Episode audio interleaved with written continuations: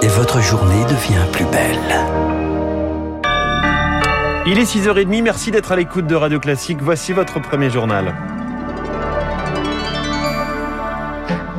La matinale de Radio Classique avec François Geffrier. Charles Bonner à la une ce matin, Jean-Michel Blanquer fait son mea, son mea culpa. Critiqué pour ses vacances à Ibiza où il dévoilait le protocole sanitaire dans les écoles à la veille de la rentrée, ciblé par l'opposition qui demande sa démission, le ministre de l'Éducation nationale était sur TF1 hier soir. C'est peut-être un peu une erreur puisque après il y a cette exploitation qui est faite. Mais si on regarde froidement les choses, on ne doit pas non plus euh, tous les jours euh, se battre sa coulpe parce que les adversaires ont envie de, de vous déstabiliser. S'il fallait changer le lieu, oui, bien sûr, je changerais parce que je vois bien la connotation euh, qu'il a. Donc, si c'était à refaire, je choisirais un autre lieu, mais sur le fond, ça ne changerait rien. Des excuses qui ne convainquent pas Sophie Vénétité, la secrétaire générale du SNES-FSU, le syndicat des enseignants du second degré. Le ministre a tout juste esquissé un, un début de mea culpa sur le, le, choix de son lieu de vacances. Il a aussi euh, beaucoup parlé à la première personne en, en rappelant qu'il travaillait beaucoup. Euh, moi, j'ai envie de rappeler que les, les, enseignants qui tiennent les écoles, les collèges et les lycées ouverts depuis 20 mois travaillent aussi beaucoup, et ça serait bien que le ministre ne les oublie pas non plus. On a du mal à comprendre euh, comment la, la symbolique n'a pas été vue euh, par lui, mais aussi par tout son entourage.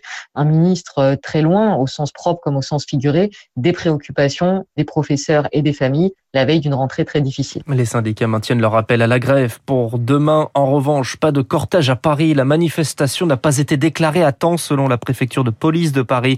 Les syndicats ont déposé un recours gracieux. Les contaminations au Covid n'ont jamais été aussi élevées en France. 464 000 nouveaux cas déclarés en 24 heures. Sur les 7 derniers jours, la moyenne est donc supérieure à 300 000 contaminations quotidiennement dans les hôpitaux. Pour autant, pas d'explosion dans les services de réanimation. En cause, un variant Omicron plus contagieux, mais moins dangereux. La recherche continue de déterminer les facteurs de risque comme l'âge ou les maladies sous-jacentes.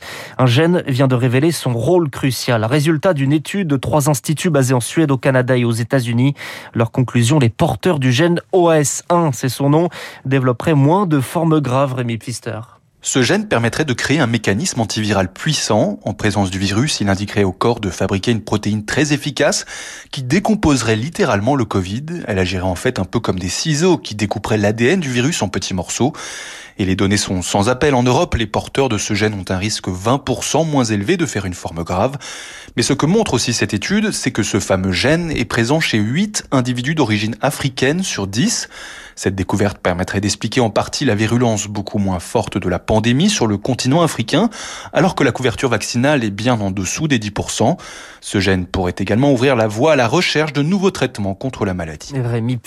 Emmanuel Macron défend sa vision de l'Europe aujourd'hui. Une réforme de Schengen, climat, salaire minimum, discours à 11 heures pour présenter les priorités de la présidence française du Conseil de l'Union devant les députés européens réunis à Strasbourg. Parmi eux, plusieurs figures nationales interpelleront le LR, François-Xavier Bellamy, le candidat écolo Yannick Jadot.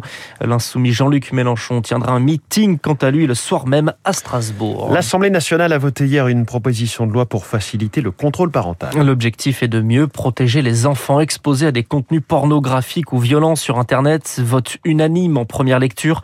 Le texte instaure un dispositif de contrôle sur la quasi-totalité des outils numériques.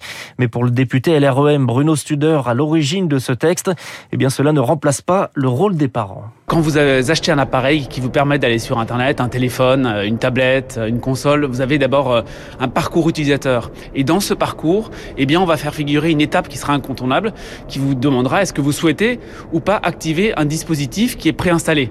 Il y a beaucoup de choses qui existent déjà aujourd'hui. Elles sont difficilement accessibles parfois, difficilement manipulables. Cette proposition de loi n'a pas vocation à remplacer le rôle des parents. Euh, moi, je peux pas faire une proposition de loi pour euh, dire aux parents qu'il faut pas donner un téléphone euh, dans, dans, la chambre de l'enfant avec une connexion à Internet sans aucune surveillance. Elle est là pour aider les parents. C'est pas une solution miracle. Un propos recueilli par Augustin Lefebvre. C'est une enquête qui n'avance pas et pour cause, les enquêteurs n'ont toujours pas pu se rendre sur place trois semaines après l'explosion d'une voiture dans laquelle se trouvait le pilote Philippe Boutron sur le Paris-Dakar. La course se déroule en Arabie Saoudite, mais les autorités locales ont écarté la piste criminelle. En France, le parquet national antiterroriste a ouvert une enquête, mais doit travailler à bonne distance, Marc Tédé. Lundi, moins de 48 heures après le retour en France de l'équipe Sodicar, son directeur et un de ses pilotes qui se trouvaient à bord de la voiture lors de l'explosion ont été entendus par des enquêteurs. Six heures d'audition à Bordeaux par des agents de la DGSI, la Direction générale de la sécurité intérieure, des inspecteurs qui doivent se contenter de témoignages faute de pouvoir enquêter en Arabie saoudite. Il faut dire que l'hypothèse de l'attentat embarrasse les autorités locales, explique Fatia Dazieni, spécialiste de la péninsule arabique à l'IRSEM. Ça gêne la politique engagée par le prince héritier, faire de l'Arabie saoudite aujourd'hui une destination avec plein de manifestations sportives et aussi une destination de tourisme, de divertissement. Et souvenons-nous, les années 2000, euh, il y a eu euh, tout un cycle d'attentats avec Al-Qaïda, etc. Euh, les derniers qu'il y avait eu, c'était des petites cellules apparentées à l'État islamique en 2015. Et depuis, il y a pratiquement pas eu d'attentat. C'est d'ailleurs précisément en faisant valoir une situation sécuritaire favorable que l'Arabie saoudite est parvenue en 2020 à accueillir le rallye Dakar. Marc TD, quatre soldats français blessés au Burkina Faso, leur véhicule victime d'une explosion dans le nord du pays. L'un d'entre eux est grièvement blessé. Et puis on termine avec les résultats de la nuit euh, en tennis à l'Open d'Australie. La fin du premier tour, le coup gagnant d'Arthur Rinderknecht, vainqueur en 5-7 du local Alexei Poprin, qualifié pour le deuxième tour, tout comme le numéro 4 mondial, le grec Tsitsipas. Chez les dames, la déception en revanche pour la française Harmonitane. Elle est contrainte d'abandonner au deuxième tour contre Elina Svitlolina, blessée au mollet gauche. Merci, c'était le journal de Charles Bonner qui revient tout à l'heure à 7h30. Il est 6h36. Un ogre de la tech et du c'est dans la presse économique.